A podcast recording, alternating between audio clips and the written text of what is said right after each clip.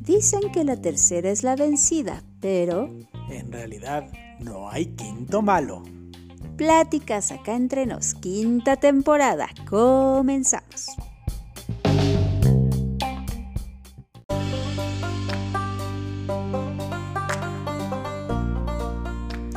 ¡Feliz Día de la Mujer! Mira lo que te traje.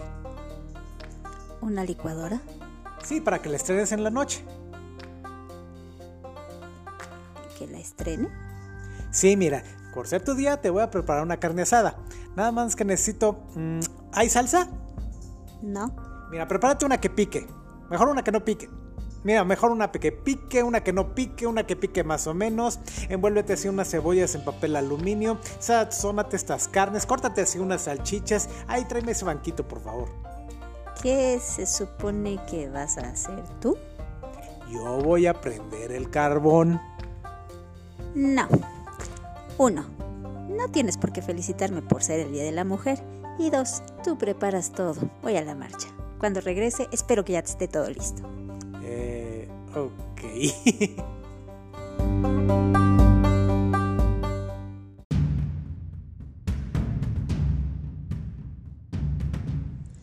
...8 de marzo... ...Día Internacional de la Mujer... ...pero acá entre nos, Mario... ¿Tú sabes qué se conmemora o por qué se conmemora este día? ¿Qué se conmemora? Pues sé que se conmemora la lucha de las mujeres por la igualdad.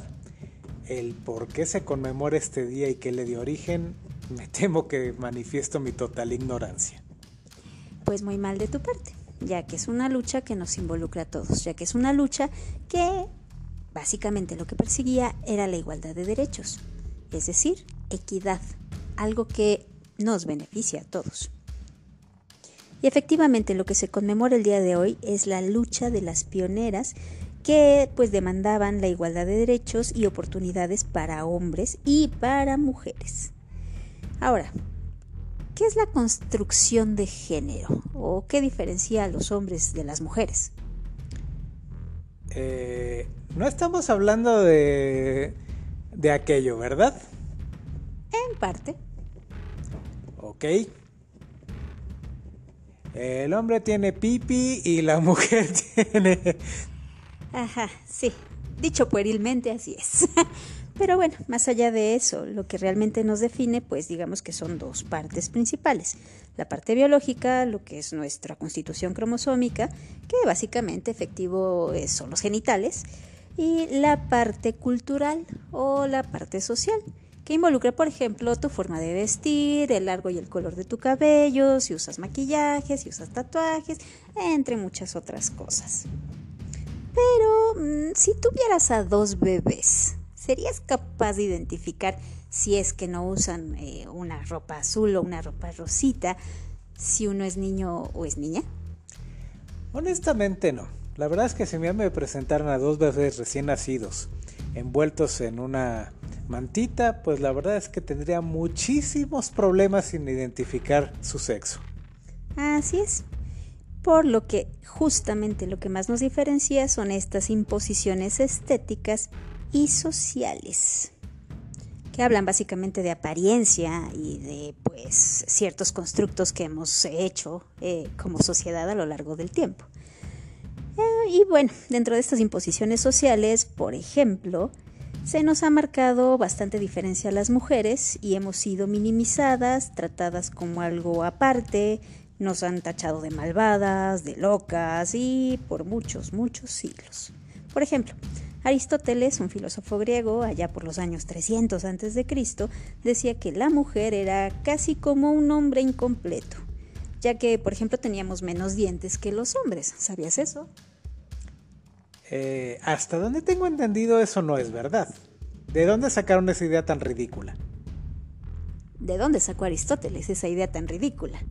Y también creía, esto está todavía peor, que nuestra naturaleza era ser obedientes. Considerando que la antigua Grecia y los filósofos como Aristóteles, Platón y Sócrates básicamente sentaron las bases de toda nuestra cultura, creo que se explica por qué tenemos más de 2000 años de actitudes retrógradas. Así es. Y bueno, ¿qué decir de las religiones, particularmente la Iglesia Católica, que nos ha considerado como impuras, causantes del pecado? Y bueno, entre todas estas ideas retrógradas efectivamente, es lo que nos ha llevado a estar rezagadas en cuanto a derechos y oportunidades dentro de la sociedad. Lamentablemente y lo que dices es muy cierto. A lo largo de la historia, se ha minimizado o categóricamente se ha ocultado los grandes éxitos que han tenido las mujeres en prácticamente todos los campos de la cultura. La ciencia, la educación, las artes, la política, la guerra. Sí, y es lamentable que, por ejemplo, hoy en día, hoy en día, en pleno siglo XXI, pues dentro de, por ejemplo, el ámbito laboral, de cada 100 puestos directivos, 7 son ocupados por mujeres, solo 7 de cada 100. Y en México, algo que nos toca siempre, es, por ejemplo, que el hombre hace mucho menos dentro de las labores de la casa siendo tres cuartas partes del trabajo de las labores domésticas realizadas por mujeres. Y algo que no se nos retribuye y debería ser retribuido, ya que esto ayuda a que el crecimiento de la economía del país alcance un 23% más. Así es.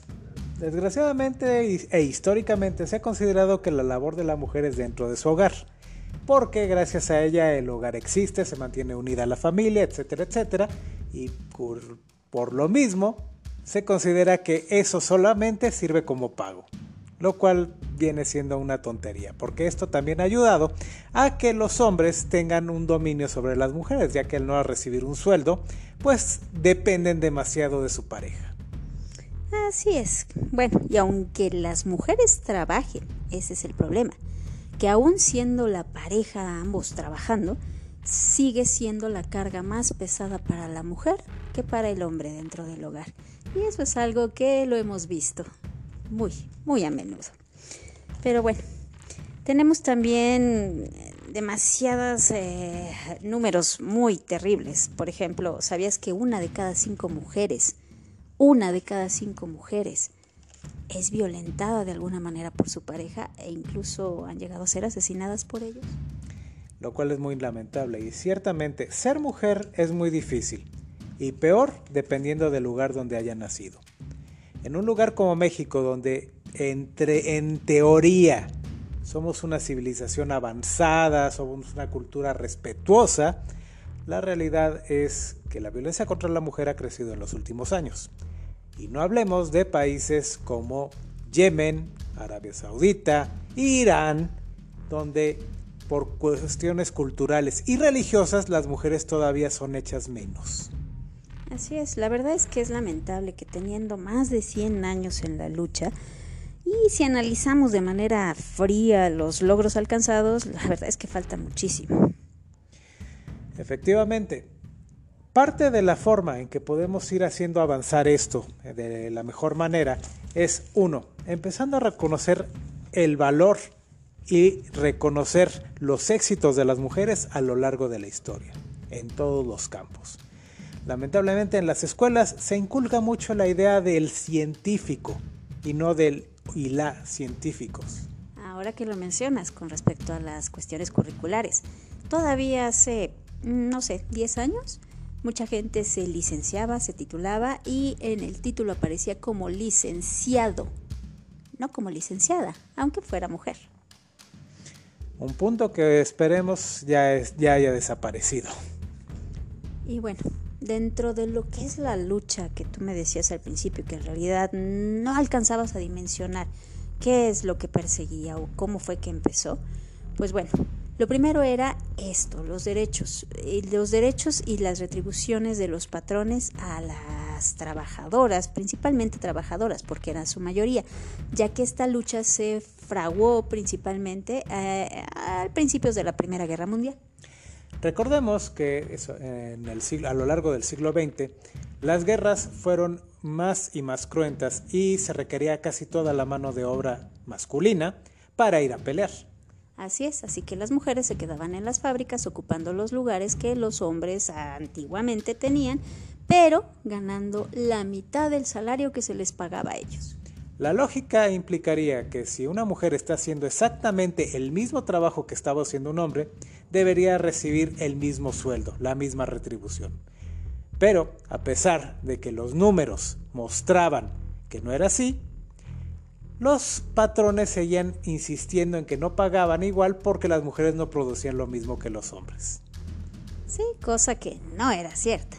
Pero bueno, dentro de todo esto y parte de lo que se ha, eh, pues en la actualidad, como visto como una necesidad, ya que hemos avanzado casi en todos los demás puntos que se eh, trataban en un principio, es que algo que debe de quedar muy claro, porque mucha gente lo ve mal o no lo entiende, como es tu caso, lo que se persigue en el movimiento feminista. El movimiento feminista es un movimiento muy diverso, hay varios objetivos, pero el objetivo común o el punto central de la lucha es terminar con el patriarcado, no con el hombre. El patriarcado es este sistema en el que el hombre tiene mayor poder y mayor autoridad sobre la mujer y es lo que realmente se pretende terminar. Y con ello se intenta alcanzar la igualdad de derechos y condiciones sociales entre ambos géneros. Importante acabar con el mito de que la feminista es una persona que pretende imponerse sobre el género masculino. No es verdad. El verdadero feminismo pretende una equidad, igualdad. Y no es una igualdad que tengamos los hombres que otorgarle a las mujeres. Es una igualdad que tenemos que reconocer porque existe. Por derecho de nacimiento, ya que somos personas. No importa si tienes genitales femeninos o genitales masculinos. Efectivamente. Y otro punto muy importante, acabar con ciertas ideas. Al paso del tiempo se ha querido imponer la imagen de la, de la mujer como algo frágil, algo que debe ser eh, resguardado, algo que debe ser alejado de la sociedad peligrosa y de los peligros que rondan allá afuera. El hombre tiene que mantener esa postura de protector y de guerrero y de, eh, y de proveedor. Cuando en realidad una mujer es tan capaz de cuidar de sí misma como de cuidar de su esposo o de su pareja, y viceversa. Un hombre es capaz de apoyar en las labores del hogar y de ser alguien sensible que apoye y ayude a su pareja. Así es, tenemos que caminar de la mano, juntos.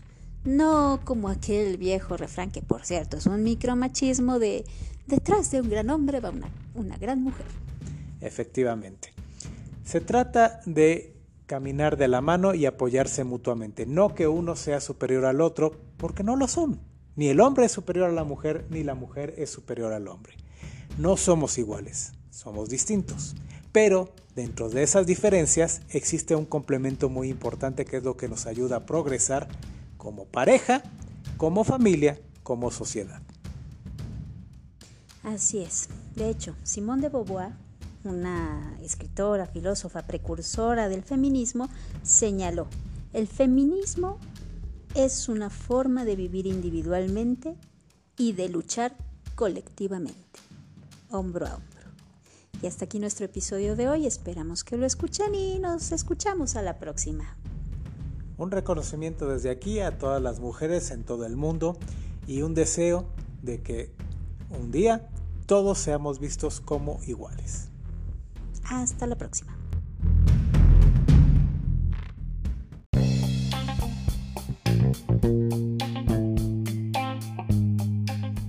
Porque siempre habrá mucho más de qué platicar, nos escuchamos a la próxima. Hasta pronto.